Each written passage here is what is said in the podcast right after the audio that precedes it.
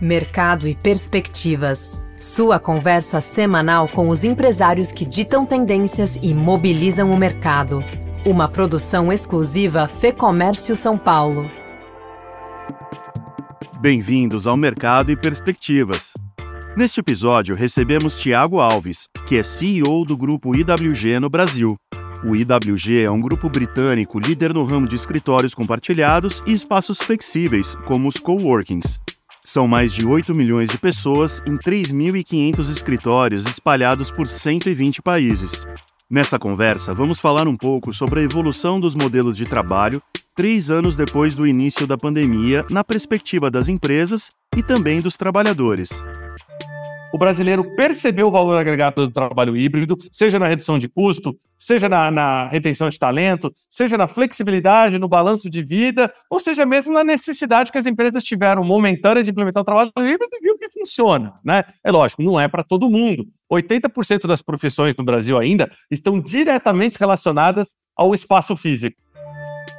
Seguimos então com Tiago Alves, CEO do grupo IWG no Brasil em mais este episódio do Mercado e Perspectivas.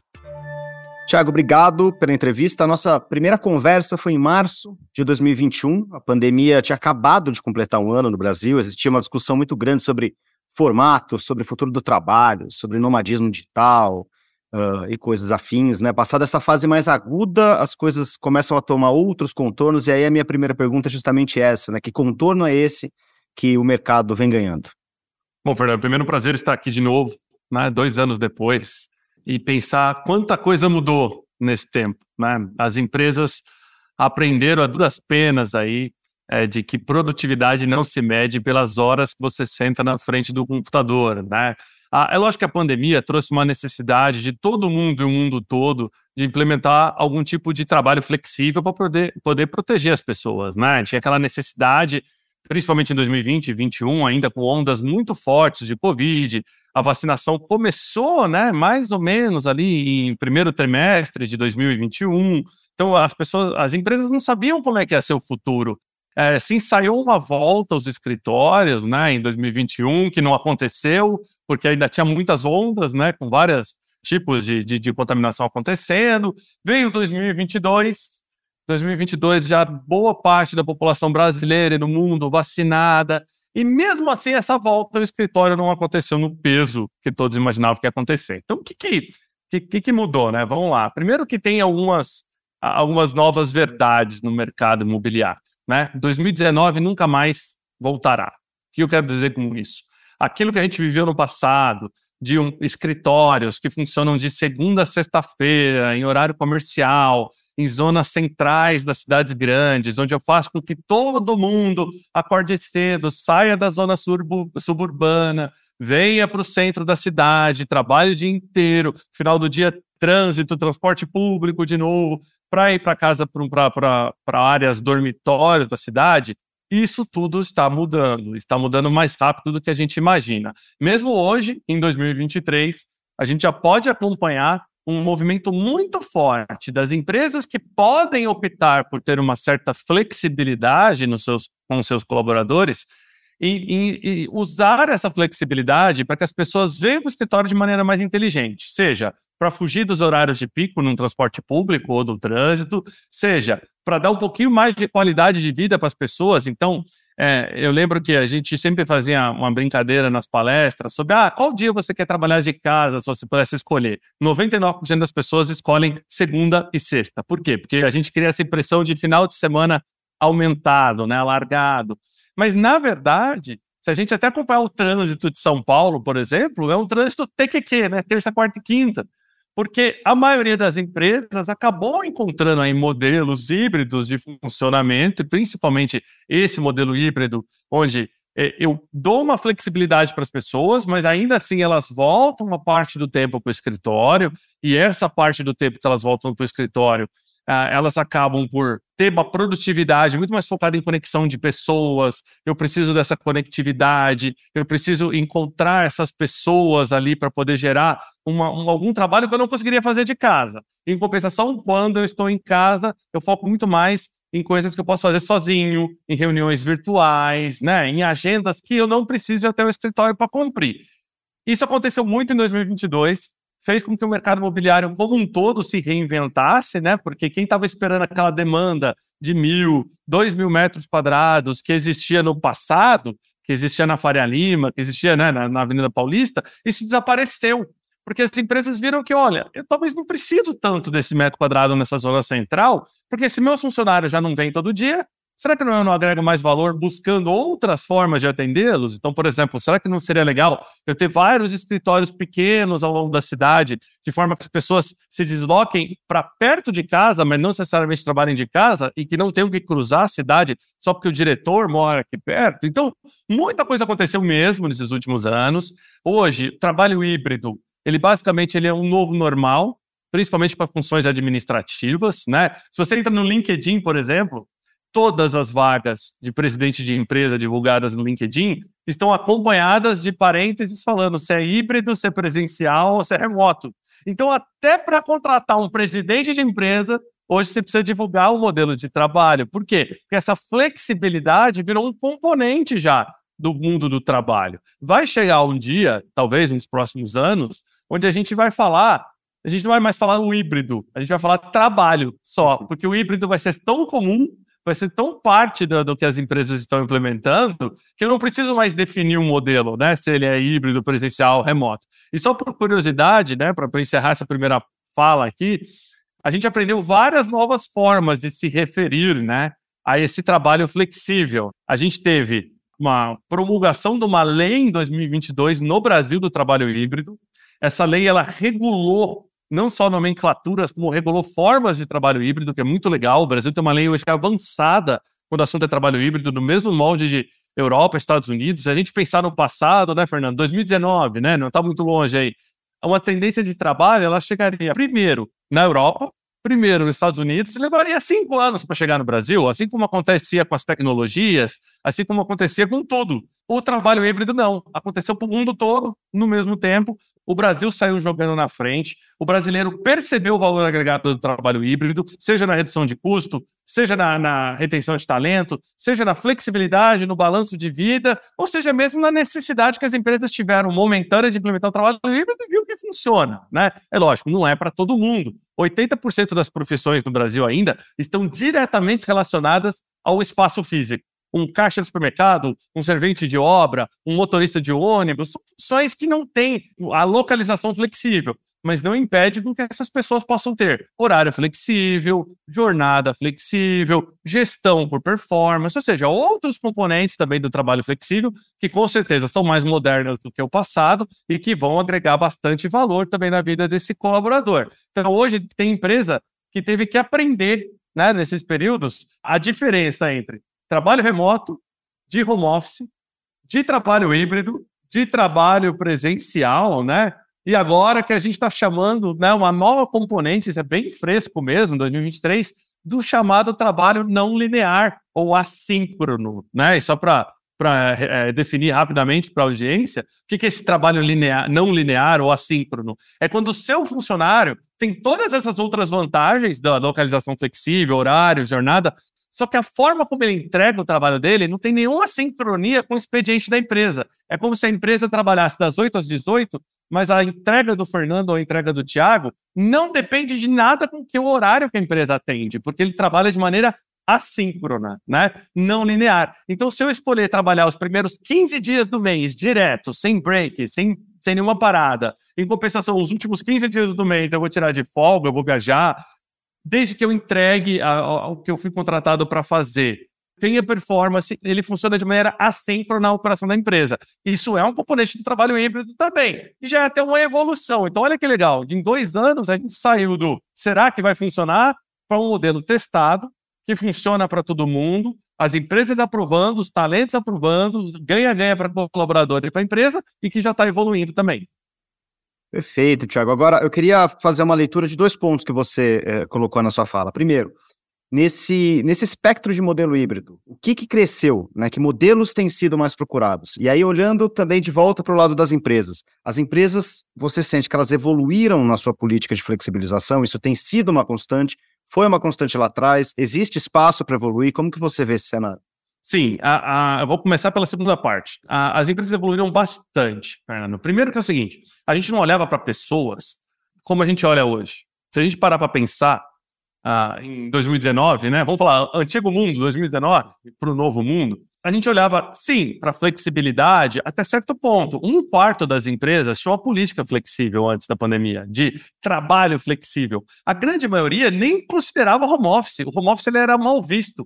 E isso normalizou. Então as empresas tiveram que evoluir. Hoje trabalhar de casa tá bom, tá ok, tá tudo bem eu saber a sua logística residencial, que hora você tem que sair para levar um filho para a escola, né? Se você tem pet, se você não tem pet, se você é o doido da planta, se não é o doido da planta, tudo isso normalizou, que é muito legal. Então, essa humanização dos ambientes de trabalho, potencializado pela pandemia, é algo muito novo, muito novo mesmo. Então, funções como RH ganharam muita força perante os boards das empresas. Antes, os executivos que tomavam decisão, eles consultavam o RH para saber se não tinha um risco na decisão que ele ia tomar, mas talvez pessoas não era necessariamente o número um ali a estar tá falando no board. E hoje é diferente. Hoje o profissional do RH, o diretor de RH, ele senta e muitas vezes o modus operandi da empresa muda na forma como ela quer reter pessoas.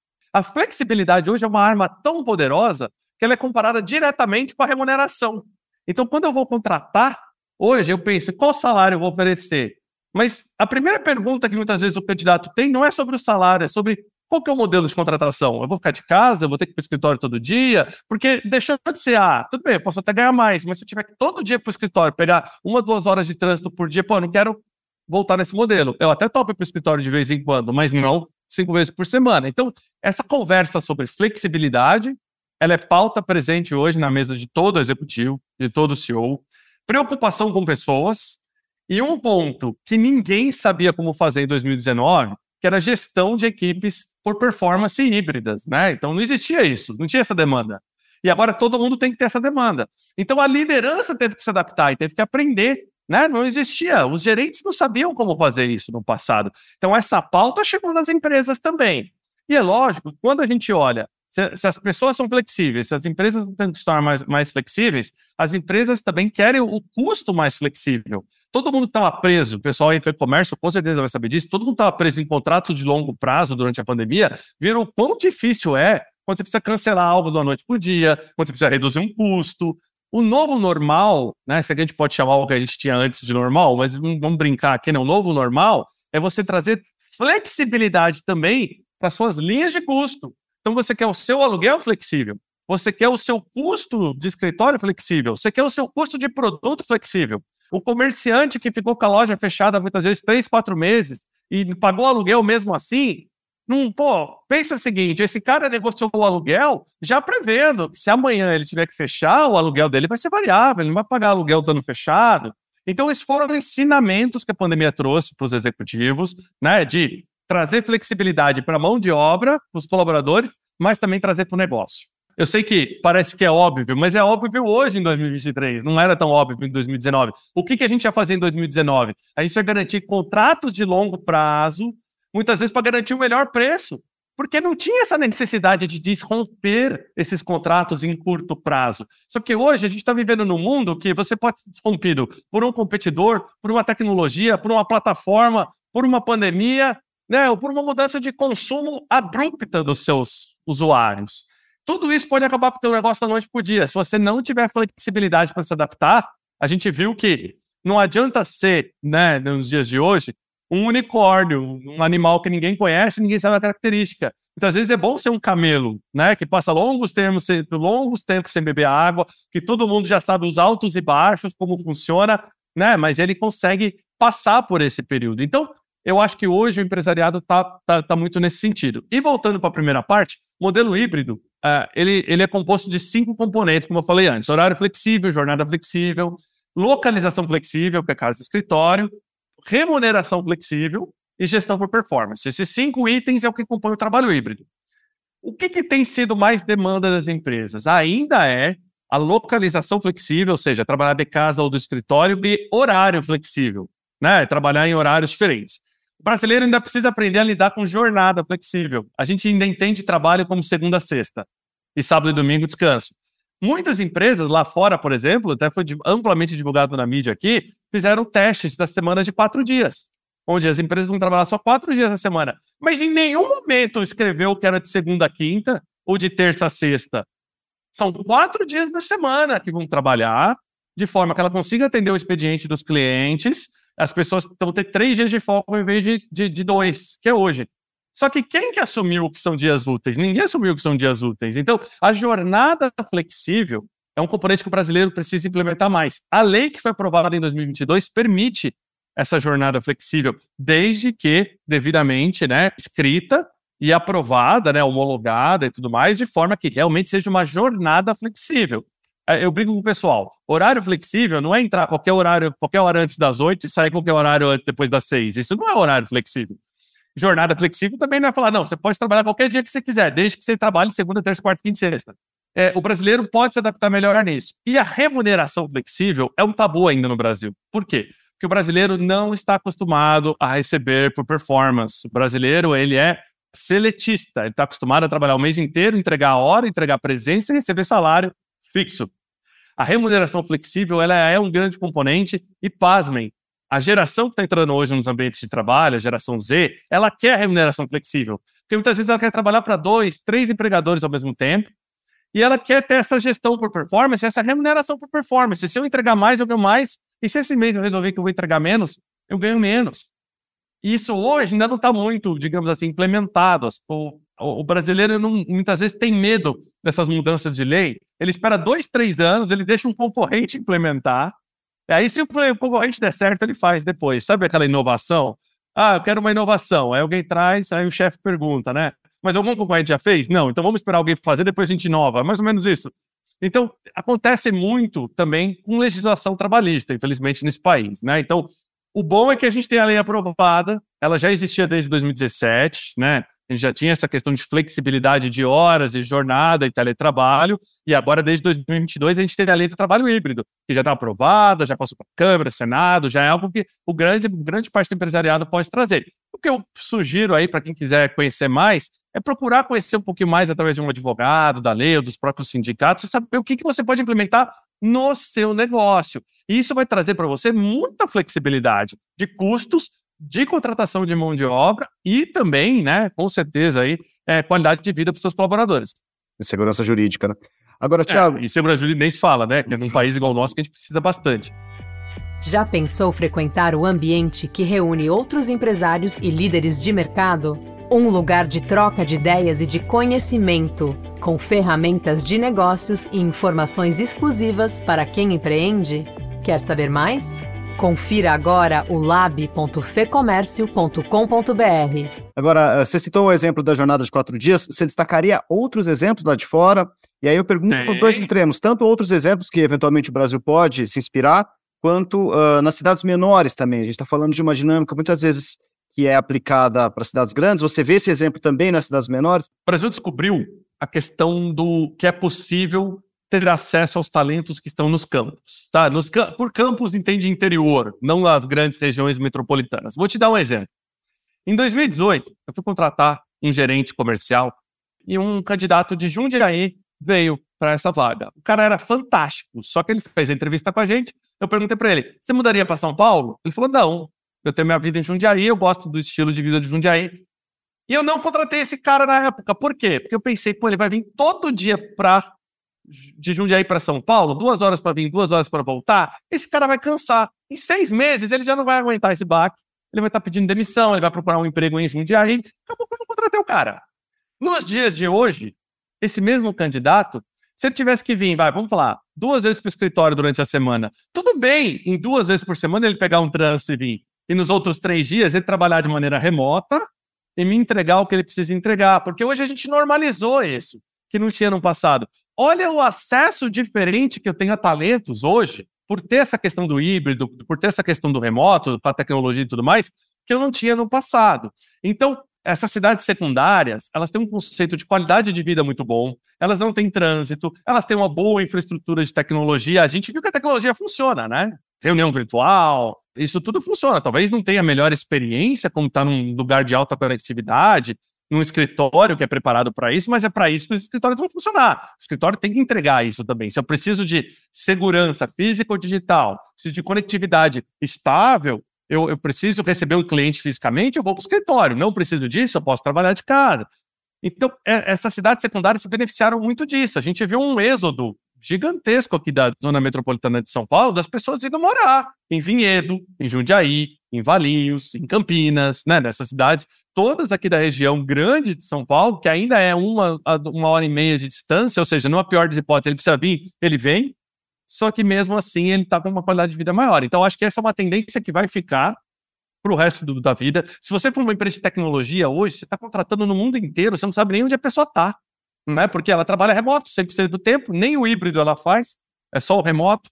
E aí isso abre muitos caminhos de contratação. Tem uma outra tendência legal que eu vou trazer aqui para o pessoal, que talvez o pessoal nunca ouviu falar, que chama workations. O que, é workations? É do inglês work, trabalho, com vacations, de férias. São as duas coisas junto. A gente normalizou também, se o trabalho remoto funciona, tudo bem eu tirar umas semanas de férias e trabalhar e vice-versa.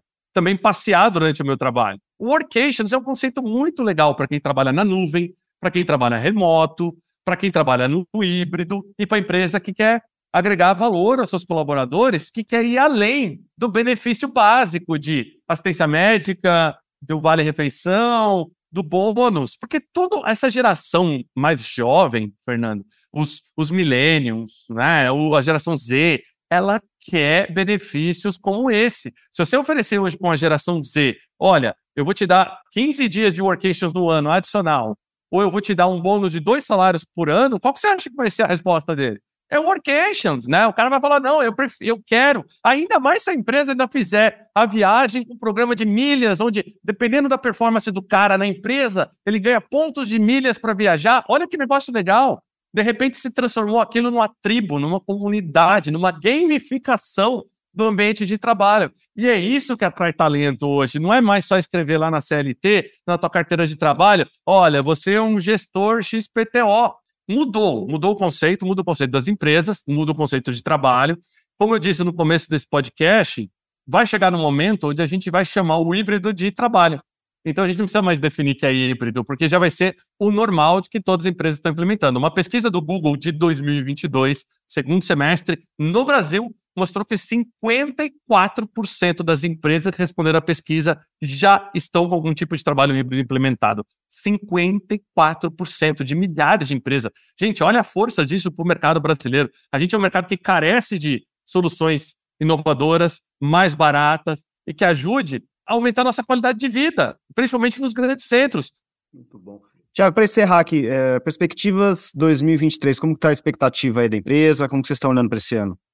Bom, nós estamos muito, muito é, engajados aí no crescimento agora, com essa questão do crescimento para cidades secundárias, para bairros residenciais, isso abre uma janela de oportunidade muito grande para o mercado de escritórios flexíveis e coworking, né? Porque a gente vende exatamente essa flexibilidade, né? O cara poder trabalhar da onde ele quiser, pagar por diária, pagar por mês, não ter que assinar contrato de longo prazo, não ter que investir, tá pronto, gerar comunidade. Então, os espaços de coworking, coworking perdão, estão bombando de crescimento nesse período. Né? A gente cresceu durante a pandemia em, em bairros totalmente fora da casinha, que a gente nunca imaginou que ia, que ia entrar e que sai totalmente da, das Faria Limas, das Paulistas, dos Botafogos, né? Então, bairros tradicionais, não. Então, de repente, a demanda começou a ser para bairros residencial de alto valor, começou a ser para zonas centrais de transporte, né? Então, muitas vezes a pessoa não quer vir até a Faria Lima, mas ela topa ir até o Tatuapé.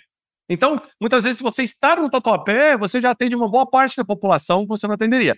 O nosso modelo de crescimento, desde 2021, ele migrou para franquia e contratos de gestão. Então, hoje a gente já tem franqueados no Brasil e vários contratos de gestão. E estamos entrando em várias cidades novas. Eu estou para abrir agora, já no primeiro semestre, Goiânia, Uberlândia, que são cidades novas. A gente abriu Osasco, o ano passado abriu cheio no meio da pandemia. A gente expandiu em Vitória, em Ipanema, em Fortaleza. A gente expandiu São Paulo, né? Em várias outras cidades, Alfa, eh, Barueri, aqui Alphaville. Então, assim, teve muita notícia boa durante a pandemia. Hoje a gente está com 72 unidades no Brasil, 3.500 no mundo, e a meta é dobrar, né? Pra, por ano. Então, olha que, que meta arrojada. Agora, hoje tem espaço para dobrar, porque a gente estima que o mercado imobiliário hoje é só 4% flexível. Então faz a conta comigo, Fernando. Se 54% das empresas querem flexibilidade, só 4% do mercado imobiliário é flexível, a conta não fecha, concorda? Então, a demanda hoje é por espaço flexível. Todo grande proprietário de espaços ou pequenos que tem um imóvel disponível hoje está buscando diferenciar seu imóvel. Ele já percebeu que 2019 não volta, que ele precisa atualizar a entrega dele. Está todo mundo comprando tudo flexível, por aplicativo, o carro por aplicativo, a comida por aplicativo, a hospedagem por aplicativo, e de repente o escritório da maneira tradicional. Opa, não, está mudando. Então o proprietário está buscando empresas como a nossa, né? O nosso grupo tem várias marcas aí que a gente oferece como uma paleta de, de, de opções para ele e ele faz investimento e, e, coloca o prédio dele na modernidade, coloca o prédio dele conectado com a nova economia da noite para o dia. Então isso é muito legal. E olha que interessante, o cliente já acostuma ali com o coworking, ele já acostuma com o prédio, com, com o endereço, com o estacionamento, ele leva a empresa dele para lá, aí de repente esse, esse cliente cresce. E muitas vezes ele vai para o espaço tradicional. É normal, é natural, isso acontece. E quando acontece isso, ele fica no próprio prédio. Então o proprietário olha para o coworking como um agente embrionário né? É como se fosse um incubador de potenciais clientes para ele ali no, no futuro. Então, isso é interessante. Hoje, para você ter uma ideia, nosso pipeline de crescimento aí ele já é de centenas de oportunidades para o Brasil, né? Então, a gente deve estar tá fechando o, o, o, ano bem forte quando o assunto é colocar mais pontos no mapa do que necessariamente mesmo ponto no mapa. Então, por exemplo, devo fazer crescimento estratégico só nessas regiões que nós já estamos, com Faria Lima, Paulista, Morumbi. Estou em 15, 16 cidades hoje, então a gente já tem uma presença bacana no Brasil. Hoje, se eu fosse mapear assim, onde a gente quer estar, tem 200 cidades do Brasil que fariam total sentido ter uma operação do grupo WG lá. Então é isso que a gente está fazendo através de franquia, ou para quem não quer ser franqueado, contratos de gestão. Né? Então a gente abriu essas duas vertentes Durante a pandemia, eu montei um tipo de crescimento no Brasil, assim, um monte de gente é, empolgada aí buscando esse crescimento, é muito legal. Inclusive, tem muito, tudo a ver com, com, com a Comércio, porque geralmente os proprietários de prédio, eles são multi-uso, né? Então, eles têm o comércio, eles têm o prédio residencial, eles têm o corporativo, o escritório, o industrial, a logística tal. E é muito comum isso. E muitas vezes o cara começa a olhar, e, e hoje tem uma tendência muito grande para uso mix, Fernando. Então, ah, os proprietários querem ter um prédio que em cima é residencial, no meio é corporativo e embaixo é comércio. E tudo tem que conversar, porque o coworking gera demanda para o comércio, o comércio gera demanda para o residencial, o residencial gera demanda para o coworking e por aí vai. Então é muito legal ver assim a sinergia que tem. Inclusive, daquele primeiro podcast que a gente gravou há dois anos atrás, eu tive um feedback muito positivo de várias pessoas que, assist, que, que ouvem o podcast que trouxeram para mim: olha, foi legal esse insight, eu nunca tinha pensado para cá, pensando no comércio. Mas olha só, gente, 2023 não tem como estar tá mais conectado do que a gente está hoje. Essa foi a conversa com Tiago Alves, CEO do grupo IWG no Brasil. Eu sou Marcelo Pacheco, a entrevista e o roteiro deste episódio são de Fernando Saco e a edição do estúdio Johnny Days. Obrigado pela sua companhia e até o próximo episódio. Informação e análises inéditas, mobilização empresarial, ferramentas de negócios exclusivas. Tudo isso você encontra no lab.fecomércio.com.br. Acesse agora e confira